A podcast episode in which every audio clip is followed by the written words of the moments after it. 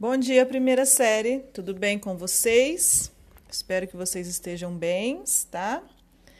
Acho que vocês já devem estar cansados dessas aulas online, mas acho que logo logo a situação ela volta ao normal pela graça de Deus.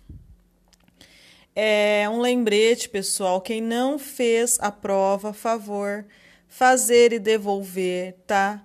Porque essa prova é para nota, gente. Vocês estão tendo aula e automaticamente tem que fazer a prova, né? Porque senão como que a gente vai dar nota? Ó, a aula de hoje a gente vai falar um pouco sobre textos sobre gêneros literários, tá? É aula 5, na apostila de vocês, página 17. A gente vai falar sobre a fábula a crônica e o apólogo, tá? Eu iniciei com vocês a fábula porque é, acho que todos vocês, se não a maioria, né, conhecem alguma fábula, porque provavelmente em determinado momento da vida de vocês, é, a mãe, o pai, a avó acabou lendo uma fábula para vocês, né? Dá a impressão de ser textos infantis, mas não são, tá? As fábulas elas trazem é, ensinamentos para gente. Sempre vai ter uma moral no final, tá? Então, se vocês vão acompanhar aí no, nos slides que eu coloquei para vocês, então eu vou falar na sequência, tá? Eu vou explicando para vocês. Para que serve uma fábula, pessoal?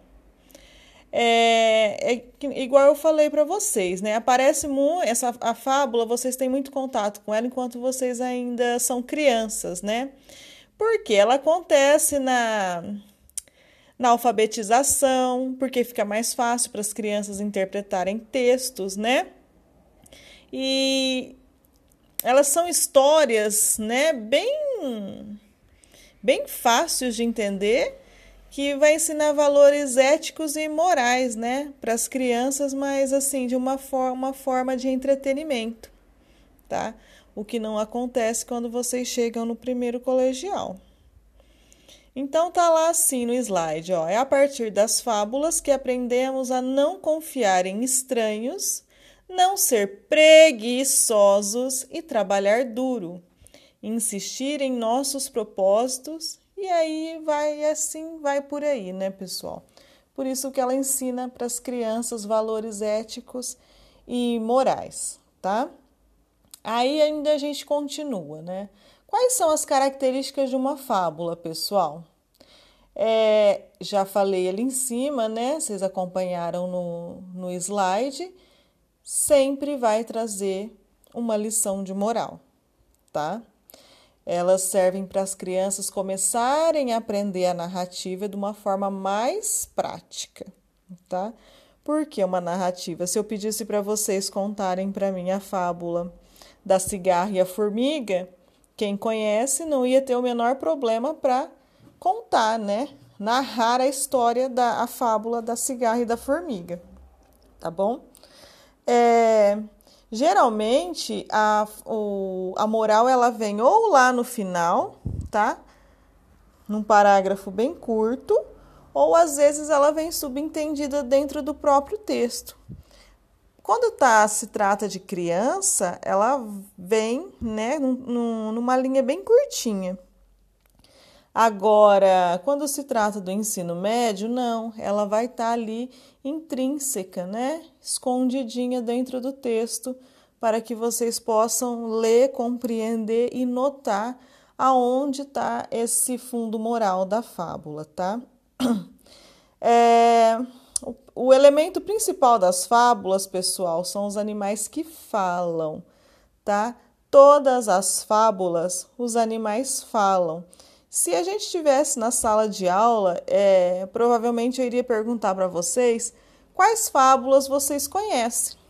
E todas que vocês citassem, citariam, né, teriam o, os animais falantes, né? Geralmente eles dialogam, acontece de forma natural, é como se eles fossem pessoas dialogando mesmo, tá? Ah, aí depois, Ó, elas vão ser é, se apresentar em textos curtos, né? Direcionado ao público infantil, porque são as crianças, né? As crianças elas adoram fábula. Vocês não, né? Vocês vão ficar com a parte mais sintática da fábula, né? É, por que, que as crianças elas gostam desse texto? São textos curtos, né? São curtinhos. Geralmente tem assim meia página de um livro, né? E já termina, por isso que chama bastante a atenção da criança, né? É, eles, é, ela também vai trazer histórias breves, né? Que não são muito complexas e elas são contadas rapidamente. Se eu pedisse para vocês contarem a fábula, sei lá, da do, da raposa e o lobo, da cigarra e a formiga, a raposa e as uvas, vocês contariam ela para mim em três minutos, né? Ainda seguindo aí no slide, temos os tipos de personagem, ó. Na maior parte das histórias, os personagens representam um comportamento coletivo, tá? É um comportamento coletivo, eles não trazem um comportamento individual. As características devem espelhar num padrão. Por exemplo, a história da lebre e da tartaruga. A lebre representa os preguiçosos que gostam de vitórias fáceis. Já a tartaruga é o tipo persistente e batalhadora, né? Só lembrando, pessoal, depois se vocês quiserem é, consultar aí no Google, só para vocês dar uma olhadinha nessa nessa fábula aí da lebre e a tartaruga, é, seria um item a mais para vocês compreenderem do que eu estou falando. Porque vocês podem pensar assim, ah, mas a tartaruga anda devagar, a lebre corre. Só que no caso dessa fábula, os papéis eles vêm invertidos, tá? Porque a tartaruga ela trabalha, mesmo ela sendo um animal lerdo, ela trabalha arduamente, né? Para realizar os sonhos dela, a vitória, né? Ela é persistente, ela é batalhadora. Já a lebre que corre, né, para lá e para cá, a gente sabe que é um, um animal um animal bem é, rápido, ela é preguiçosa dentro dessa fábula, né?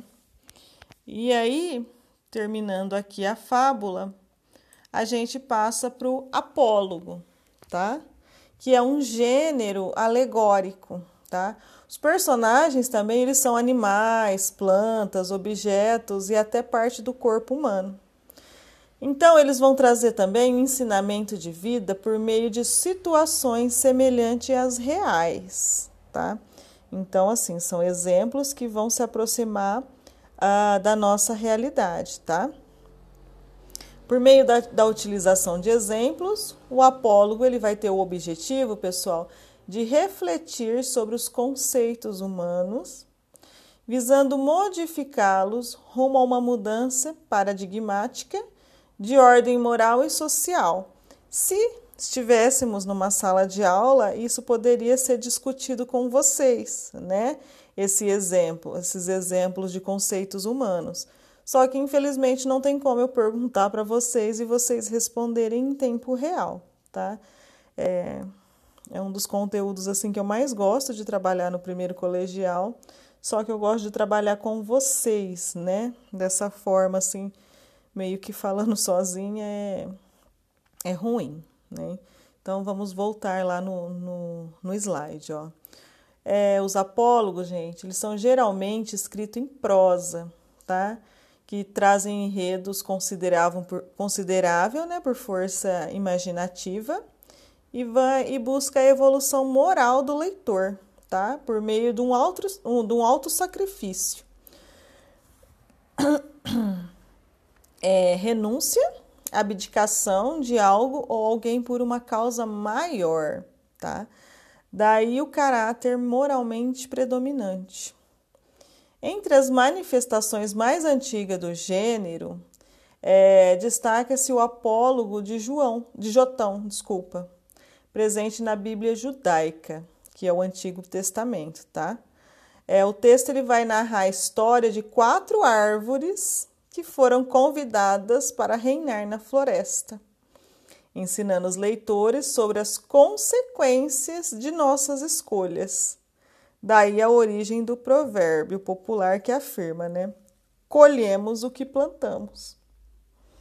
Então, no caso aqui, seria mais ou menos assim: se eu plantar coisas boas, né, seguindo esse provérbio aí do Antigo Testamento, uh, eu vou colher coisas boas, né?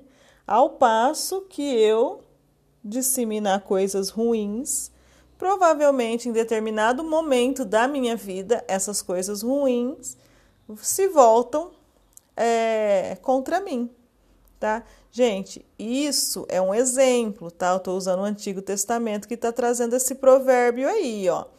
Colhemos o que plantamos. Provavelmente vocês já devem ter ouvido isso em algum lugar, tá? Então é só um exemplo que eu estou dando para vocês do Antigo Testamento. Se vocês quiserem também dar uma olhada nesse apólogo de Jotão, ah, procura no Google, pessoal. Sempre que eu der algum exemplo para vocês de texto, dá uma procurada no Google, só para vocês lerem. São textos pequenos, tá? Não, vocês vão ler em cinco minutinhos, só para dar uma enriquecida a mais no conteúdo, tá ok? Aí depois, né? Vamos passar para crônica. Crônica, pessoal. Aí tem a definição, né? Que ela vem do latim, né?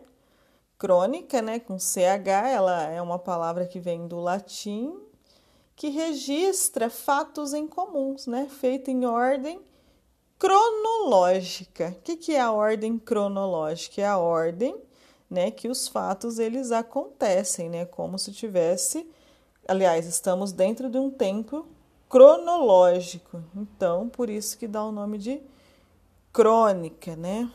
Cronos, tempo, né? O tempo cronológico. Ah, em épocas passadas, designava qualquer documento de caráter histórico. Por isso, a quem hoje se dá o nome de historiador, antigamente era chamado de cronista, tá? Hoje eles são chamados de historiador, mas no passado eles eram chamados de cronista, tá? Hoje, pessoal, a crônica ela é usada para definir o que? Um gênero narrativo ou, ou reflexivo breve, tá? É, episódico e comunicativo. A, a crônica ela vai se caracterizar por registrar, acima de tudo, um, um, um um flagrante, pessoal, do cotidiano, tá? Em seus aspectos pitorescos, inusitados, com certa dose de humor e de reflexão existencial. Tô ruim na leitura hoje, viu, pessoal? Tô sem óculos. Ah, contém também passagens líricas e comentários de interesse social e a linguagem, né? E é quase sempre coloquial e irreverente. A crônica uh, procura contar ou comentar histórias de vida, histórias que podem ter acontecido com qualquer um. Eu lembro que o ano passado, o primeiro ano, né, eles fizeram um trabalho sobre crônica e assim, muito bom o trabalho deles porque alguns, né, inventaram um fato, né, uma ficção, e outros se espelharam em si próprio para fazer a sua própria crônica, né? Ah, o modo de interesse será despertado pela palavra, né, das, pela escolha das palavras e pelo modo com que elas serão colocadas, fazendo-nos conferir, pensar, refletir, questionar e entender o melhor que se passa dentro e fora da gente. Tá vendo, pessoal? Porque essa aula seria bem legal se nós estivéssemos em sala de aula porque daria para a gente levantar um debate sobre essas questões aí existenciais, né, da gente mesmo. E eu acho que seria uma aula bastante proveitosa, né? Só que infelizmente não estamos em sala. Aí eu trouxe para vocês o texto crônica, tá? Crônica e ovo. Vou ler rapidinho para vocês e vou dar umas pausas e vou explicando, tá bom? A discussão sobre o que é exatamente crônica é tão antiga quanto aquela sobre a genealogia da galinha. Se um texto é crônica, conto ou outra coisa, interessa aos estudiosos da literatura, assim como se nasceu assim como se o que nasceu primeiro foi o ovo ou a galinha. A, a zoólogos, geneticistas, historiadores e suponho o galo, mas não deve preocupar nem o produtor, nem o consumidor, tá? Nem a mim, nem a você. Então é assim, a crônica, gente, ela entra naquela, naquela questão, ó, tá? Ah, quem nasceu primeiro, o texto ou a crônica? Da mesma forma que a gente se pergunta, quem nasceu primeiro, o ovo ou a galinha, tá? Então, assim, a crônica é um texto, só que ele tem um outro fundamento, né? Quando eu peço para vocês faz, fazerem uma crônica, ah, professora, crônica é um texto? Sim, crônica é um texto, tá? É, no qual vocês vão espelhar nesses itens acima que eu deixei para vocês, tá? Eu me coloco na posição da galinha, sem piadas, por favor, não é para dar risada, hein, pessoal? Duvido que a galinha tenha uma teoria sobre o ovo ou na hora de botá-lo. Qualquer tipo de hesitação fisiológica. Se tivesse, provavelmente não botaria o ovo. É da, é da sua natureza botar ovos. Ela jamais se pergunta: Meu Deus, o que estou fazendo? Da mesma forma que o escritor diante do papel branco ou hoje em dia, na frente da tela do computador, não pode ficar se policiando para só botar textos que, em que se enquadrem em alguma definição técnica de crônica. O que aparecer é crônica. Há uma diferença entre o cronista e a galinha, além das óbvias. A galinha é menor e mais nervosa. Por uma questão funcional, o ovo tem sempre o mesmo formato, coincidentemente oval. O cronista também precisa respeitar certas convenções e limites, mas está livre para produzir seus ovos em qualquer formato. Existem textos classificados como contos, paródias, outros que são puros exercícios de estilo ou simples anedota, e que e até alguns que se submetem ao conceito acadêmico de crônica. Ao contrário da galinha, podemos decidir se o ovo é, do dia será listrado, é, fosforescente ou quadrado. Você, é consumi você que é o consumidor do ovo e do texto, só tem que saboreá-lo e decidir se é bom ou ruim. Não é se é crônica ou não é. Os textos estão na mesa. Presta atenção, pessoal. Os textos estão na mesa. Fritos, estrelados, quentes, mexidos. Você só precisa de um bom apetite. Esse texto, pessoal, que eu acabei de ler para vocês, não sei se vocês perceberam, é uma crônica. No final, ele dá uma misturada no texto e nos ovos, né? Ovos mexidos, né? Não dá, não dá a entender que a gente quer, joga o ovo lá na frigideira e mexe ele para ele fritar, não é? Ovos mexidos. Aqui ele fala, ó. É, o que o consumidor do ovo e do texto, né? Você escolhe se o que você está lendo é uma crônica ou um texto. Por isso que ele fala, né? Consumidor do ovo e do texto só tem que saboreá-lo e decidir se é bom ou ruim. Então, vocês leiam e decide se é um texto ou uma crônica. Aí eu deixei para vocês esses exercícios de reflexão, ó. Qual é a proposta do texto? O que, uma, o que é uma crônica para o autor? Acabei de falar para vocês, tá? O que é uma crônica para vocês? É, para o autor, Importa saber que tipo de texto ele está escrevendo? Porque ele estabelece uma relação entre a crônica, o conto e outros gêneros literários. O autor utiliza-se de um recurso metalinguístico, ou seja, de uma crônica para falar da própria crônica, justifique. Sim, tá, pessoal? Essa daí eu acabei de falar lá para vocês que ele, ele faz uso de uma crônica para falar é, sobre a própria crônica, tá? Com base no texto conceitual sobre crônica, identifique quais os elementos que comprovam que o texto de Luiz Fernando Veríssimo é um representante do gênero crônica. Olha, lembra da explicação que eu falei para vocês no na crônica, tá? Só vocês voltarem o slide um pouquinho, tá no slide 6. Tá bom, pessoal? Hoje eu falei um pouco demais, né? Me excedi um pouco no tempo. Bom, então é isso. Se vocês tiverem alguma dúvida, tá? É só deixar lá no meu particular que eu respondo para vocês.